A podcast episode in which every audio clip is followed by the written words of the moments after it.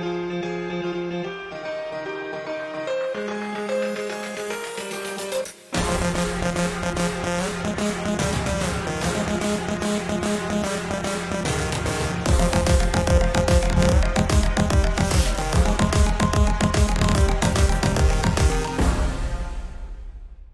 Bienvenidos a una nueva edición de Terapia Liberal. En esta ocasión vamos a continuar hablando del derecho natural, en particular con un tema que dejamos pendiente la vez pasada, que fue las ideas contractualistas. Arranquemos. ¿Qué le da el derecho a unas personas de gobernar a las otras? Esta es la pregunta que a lo largo de la historia el ser humano ha buscado múltiples interpretaciones y respuestas a ella, desde el derecho divino, desde el derecho positivo, desde X y X soluciones a este, eh, a este planteo. El contractualismo trata de responder esta, esta cuestión y Big Spoiler falla brutalmente. La Declaración de Independencia de los Estados Unidos. Sostenemos como evidentes estas verdades, que todos los hombres son creados iguales, que son dotados por su creador de ciertos derechos inalienables, que entre estos están la vida, la libertad y la búsqueda de la felicidad, que para garantizar estos derechos se instituyen entre los hombres los gobiernos, que derivan sus poderes legítimos del consentimiento de los gobernados. Y esta palabra consentimiento la vamos a repetir muchísimo en esta emisión. El contractualismo.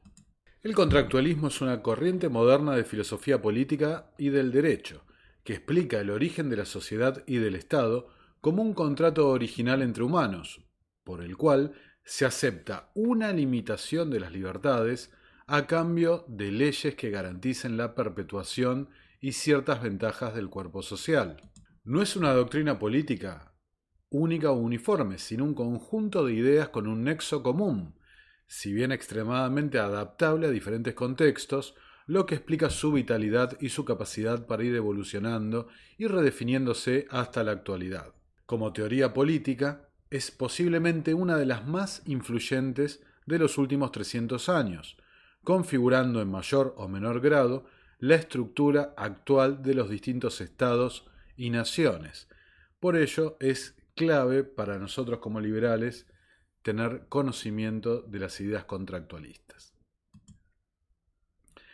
Acá no, no es la intención de este video desarrollar eh, en gran medida cada uno de los autores, pero básicamente les dejo esta foto que saqué de internet, donde resume las ideas principales de los tres mayores exponentes, Hobbes, Locke y Rousseau.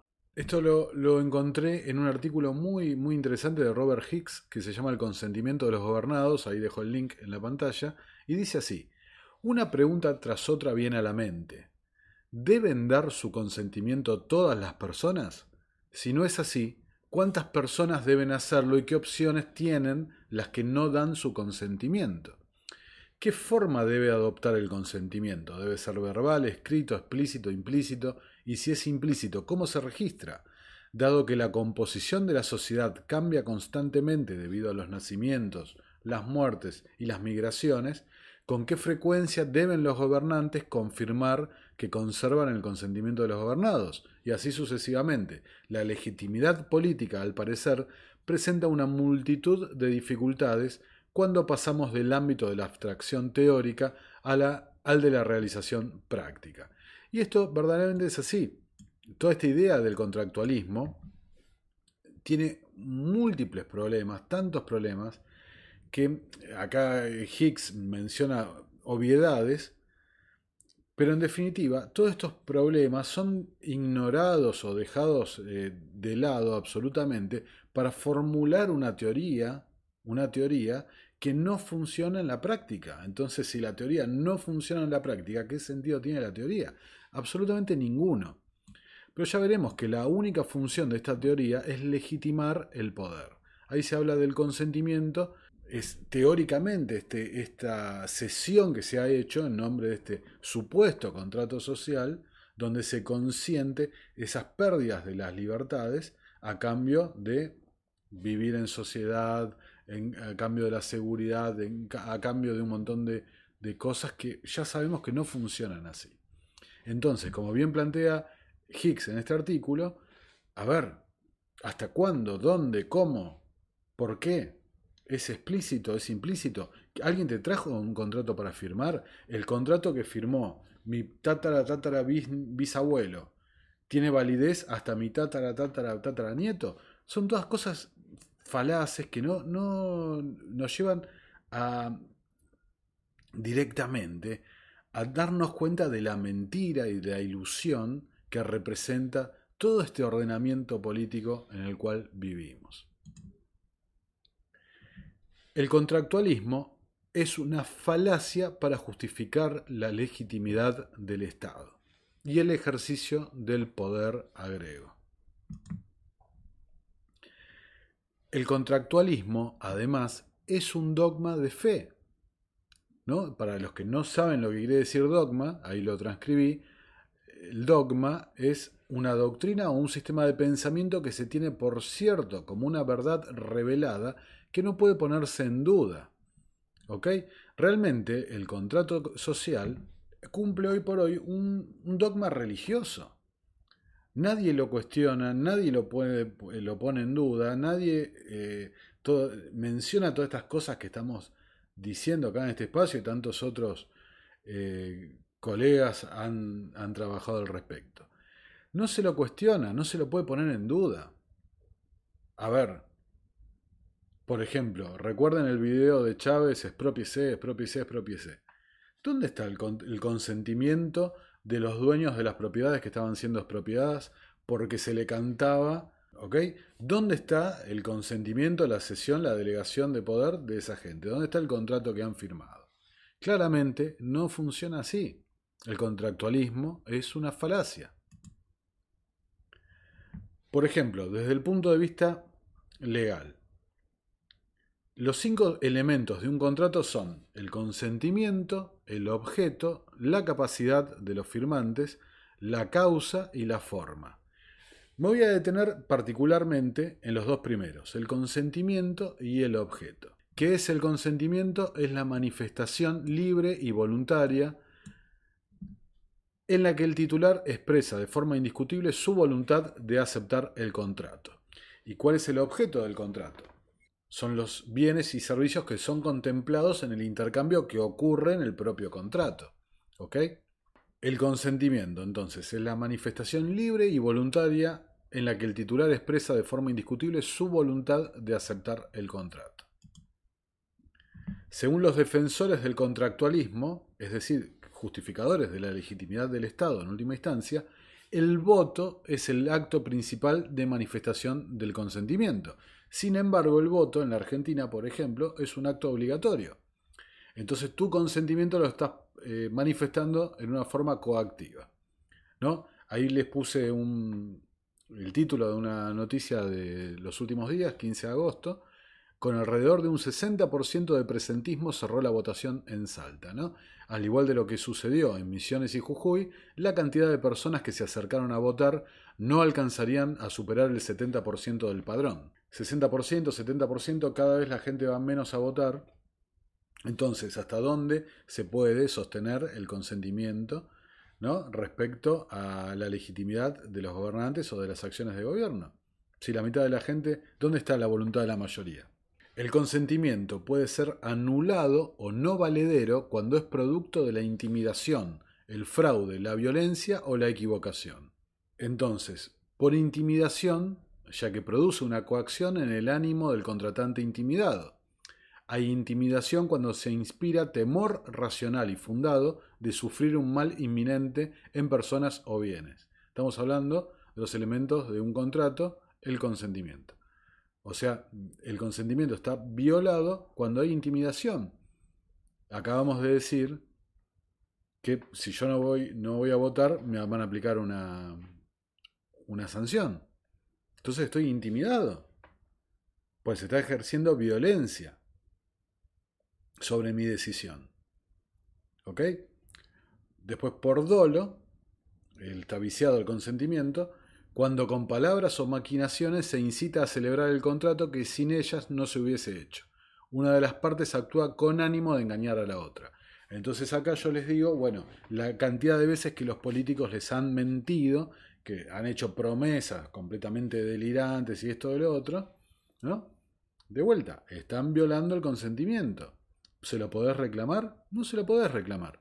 Entonces, de vuelta, el, consentimiento está viciado por la intimidación, está viciado por el fraude o dolo, está viciado por la violencia, ¿no? representa la ausencia absoluta de voluntad, eh, y por la equivocación, ya que el error supone una discrepancia entre la voluntad interna y la voluntad declarada.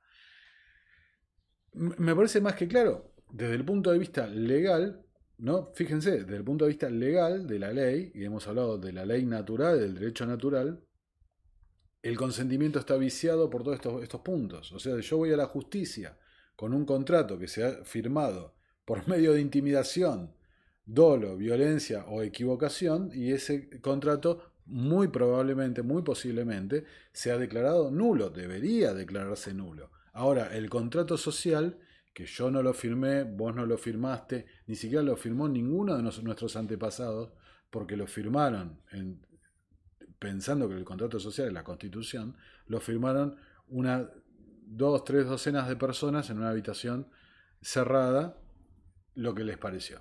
¿Ok? Ahora, ese, ese supuesto contrato han pasado 200 años y sigue teniendo vigencia con las modificaciones de esto de lo otro, ¿eh? pero no, me, no, lo he, no lo he firmado, no puedo revocarlo. Una parte fundamental de un contrato es que poder revocarlo. Y encima, como estamos viendo, el consentimiento está viciado por todas estas cosas. Entonces, ¿de qué contrato social me pueden hablar? Es toda una falacia enorme. Por ejemplo, acá la querida Sarita, yo lo voté a la reta, pero medidas como esta me generan rechazo y ganas de cachetearlo, ¿no? ¿Se acuerdan? Todos lo saben, la historia de Sara, la, jubilada de 83 años que rompió la cuarentena, como dice ahí, y la policía, luego de una larga discusión, logró disuadirla. Ella declaraba, necesito el sol por salud. ¿Sí? dijo la mujer que padece de cáncer de pulmón y EPOC. ¿Ok? Ahora pensemos, ¿dónde está el contrato social de Sarita? Una mujer de ochenta y pico de años, 83 años, que padece cáncer de pulmón y EPOC. Para ella el contrato social es que la reta o quien sea la encierra en la casa por 8 meses, 10 meses. No, encima es lo mejor de todo, que Sarita tenía razón, la vitamina D ayudaba muchísimo para combatir la enfermedad esta. Ahora, Acá tenés un ejemplo. Ella lo votó, le entregó su consentimiento, su delegación, entre comillas. ¿Y dónde, dónde, estaba, dónde terminó el consentimiento? ¿Dónde terminó la delegación? ¿Dónde se rompió el pacto? ¿Dónde el gobernante, el elegido, el al quien se le ha delegado el poder, se le ha dado el mandato de representación, dónde rompió el contrato? Es simplemente una ilusión que nos quieren hacer creer para justificar y darle legitimidad a toda esta eh, organización criminal a la que queremos llamar, damos por llamar Estado. Hablamos del consentimiento, ahora hablemos del objeto de los contratos. El objeto no es más que los bienes o servicios que son contemplados en el intercambio que ocurre en todo contrato. ¿Ok? Lo que se va a intercambiar en, en el contrato. O sea, en el contrato social, ¿qué es lo que se está intercambiando? Lo tenemos bien claro. Nosotros, por un lado, estamos cediendo nuestra autonomía, estamos cediendo nuestra libertad, estamos cediendo nuestra propiedad. Ahora, y del otro lado, en teoría, nos brindan seguridad, nos brindan protección, esto y lo otro. O sea, eh, me parece que no hace falta insistir mucho, pero suena muy parecido a lo que hace la mafia. ¿No? Te brindo protección, vos dame tu dinero, tu propiedad, y yo te, te brindo protección para que no te pase nada. Dice, por lo general, esta obligación tiene por objeto hacer algo o dar algo. Debido a que son cosas o servicios lo que se hacen o se dan, son estas cosas o servicios lo que comúnmente conocemos como el objeto del contrato, aunque también podemos encontrar lo contrario como el dejar de hacer algo o el no dar algo. Entonces, los requisitos que deberá reunir un objeto de contrato son, deberá ser real o posible, es decir, que cuando se celebre el contrato exista o pueda llegar a existir, de vuelta piensen qué es lo que nos está intercambiando el Estado en este supuesto contrato social. Seguridad. ¿El Estado es el puede garantizar la seguridad? Un montón van a pensar, sí, sí, sí, sí. Bueno, a las pruebas me remito. Vean cualquier noticiero, cualquier programa, lean cualquier diario, los últimos 200 años, cómo ha funcionado el sistema de justicia, cómo ha funcionado la seguridad. Por supuesto que me van a decir, en algunos países funciona muy bien, que esto y lo otro. Bueno, que funcione mejor o que funcione peor no quita que en realidad te están intercambiando algo de lo que ellos no son los poseedores exclusivos. Ellos son los que se eh, otorgan el monopolio para poder dártelo. Porque pueden existir tribunales privados, y de hecho existen tribunales privados, pueden existir fuerzas de seguridad privadas, y de hecho existen fuerzas de, seguridad privadas, entonces, a ver qué es de lo que estamos hablando. Acá en, la, en, el artículo, esto es muy simpático, el artículo que, que les cité antes de Higgs, el consentimiento de los gobernados, tiene un modelo de lo que sería un contrato honesto, como eh, los trailers honestos de las películas, de un contrato honesto entre un gobernante y un gobernado, ¿no? Dice yo, la parte de la primera parte del gobernante, prometo, primero, estipular qué cantidad de tu dinero me entregarás, así que así como cómo, cuándo y dónde se hará la transferencia de dinero. No tendréis voz efectiva en el asunto, aparte de suplicar mi clemencia, y si no cumplís, mis agentes te castigarán con multas y prisión, y en caso de que te resistas persistentemente, con la muerte. 2. Eh, segundo, establecer miles y miles de reglas para que las obedezcas sin rechistar, también bajo pena de castigo por parte de mis agentes. No tendrás voz efectiva en la determinación del contenido de estas reglas, que serán tan numerosas, complejas y en muchos casos incomprensibles, que ningún ser humano podría conocer más que un puñado de ellas, y mucho menos su carácter específico. Sin embargo, si no cumples con algunas de ellas, me sentiré libre de castigarte en la medida de una ley hecha por mí y mis confederados. Tercero, proporcionar para tu uso, en los términos estipulados por mí y mis agentes, los llamados bienes y servicios públicos. Aunque usted pueda valorar algunos de estos bienes y servicios, la mayoría tendrán poco o ningún valor para usted, y algunos los encontrará totalmente aborrecibles. ¿no? Y, agrego un dolor de, ya saben qué. Y en ningún caso usted como individuo tendrá ninguna opinión efectiva sobre los bienes y servicios que yo proporcione, a pesar de la historia de cualquier economista de que usted exige todas estas cosas y las valora en cualquier cantidad de dinero que yo decida gastar para su provisión. En caso de litigio entre nosotros, cuarto punto, en caso de litigio entre nosotros, los jueces que dependen de mí por su nombramiento y sus salarios decidirán cómo resolver el litigio.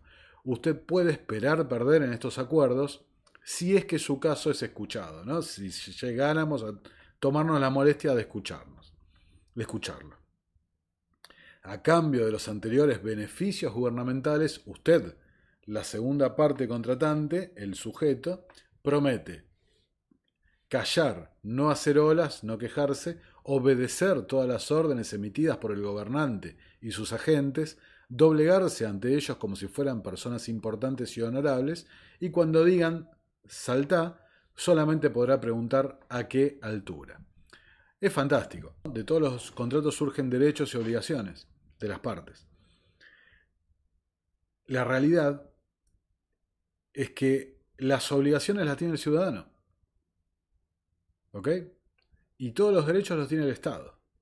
¿Y a qué me refiero con esto? Porque los derechos que tiene el ciudadano van a estar sometidos, como dije anteriormente, a los tribunales del propio Estado. Entonces, más allá de que alguno, uno o dos, pueden salir a favor de un ciudadano, la norma, la regla general va a ser que van a ignorar completamente tus derechos, tus deseos y eh, tus propiedades. La frase de Proudhon dice, ser gobernado es estar a la vista, inspeccionado, espiado, dirigido, regido por la ley, numerado, inscripto, adoctrinado, predicado, controlado, estimado, valorado, censurado, mandado, por criaturas que no tienen ni el derecho, ni la sabiduría, ni la virtud para hacerlo. Ser gobernado es ser en cada operación, en cada transacción, anotado, registrado, inscripto, grabado, sellado, medido, numerado, evaluado, licenciado, autorizado, amonestado, prohibido, reformado, corregido, castigado. Es, bajo el pretexto de la utilidad pública y en nombre del interés general, ser puesto bajo contribución, entrenado, rescatado, explotado, monopolizado, extorsionado, exprimido, mistificado, robado. Luego, a la menor resistencia y a la primera palabra de queja, será reprimido, multado, despreciado, acosado, rastreado, maltratado, apaleado, desarmado, asfixiado, encarcelado, juzgado, condenado, fusilado, deportado, sacrificado, vendido, traicionado y para rematar, burlado, ridiculizado, ultrajado y deshonrado. Eso es el gobierno, esa es su justicia, esa es su moral. Lo decía Proudhon, que no era liberal, muchachos. El Estado no nace del contrato social. Esto es muy importante entenderlo, porque esta es una falacia. Una falacia que se justifica en esto del, estado de naturaleza y el Estado como eh, protector y civilizador de la sociedad. El Estado no nace del contrato social porque no existe un contrato social como tal el Estado nace de la violencia de un grupo de personas sobre los demás. Decía Franz Oppenheimer, el Estado, totalmente en su génesis, esencialmente y casi totalmente durante las primeras etapas de su existencia, es una institución social, forzada por un grupo victorioso de hombres sobre un grupo derrotado, con el único propósito de regular el dominio del grupo de los vencedores sobre el de los vencidos y de resguardarse contra la rebelión interior y el ataque desde el exterior. Teleológicamente, esta dominación no tenía otro propósito que la explotación económica de los vencidos por parte de los vencedores.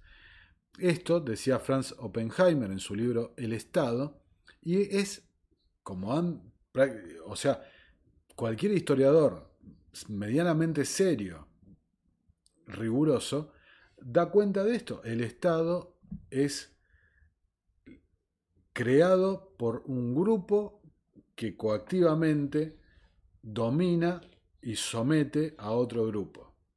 Esa es la única, la, creación del Estado y su única evolución. No hay ningún contrato social, no hay ninguna eh, creación mágica de, de mm, arcoíris y todas estas cosas, ¿no? De, buenismo, e igualitarismo y todo eso. No, no. Es nacido de la violencia, producto de la violencia y su fin es la violencia. Bankur Olson dice: El líder de los bandidos, si es lo suficientemente fuerte como para asegurarse un territorio y monopolizar allí el robo, tiene un interés consiguiente sobre su dominio su consiguiente interés le lleva a limitar y regularizar el grado del robo y a gastar algunos de los recursos que controlan bienes públicos que benefician tanto a sus víctimas como a sí mismo. A ver, esto es muy bueno. ¿Ok?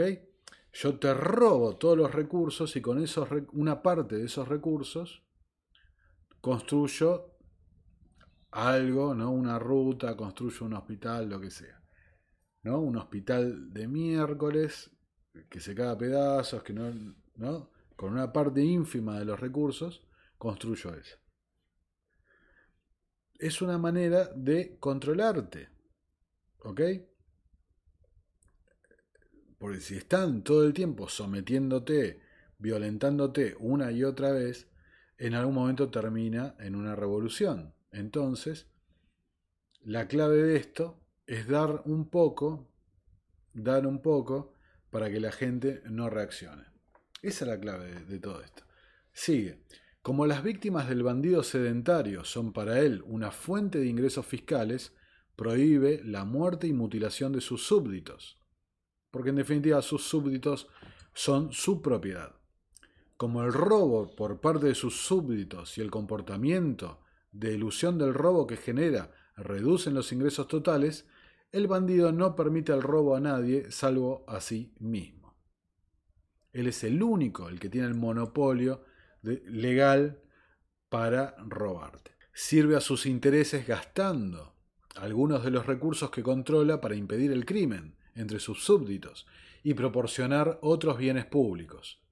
Un líder de bandidos con suficiente fuerza como para controlar y mantener un territorio tiene un incentivo para establecerse, portar una corona y convertirse en un autócrata suministrador de bienes públicos.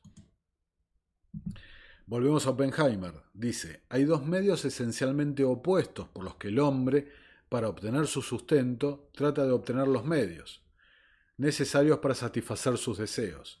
Están, por un lado, el trabajo y el robo, el trabajo propio y la apropiación por la fuerza del trabajo de otros.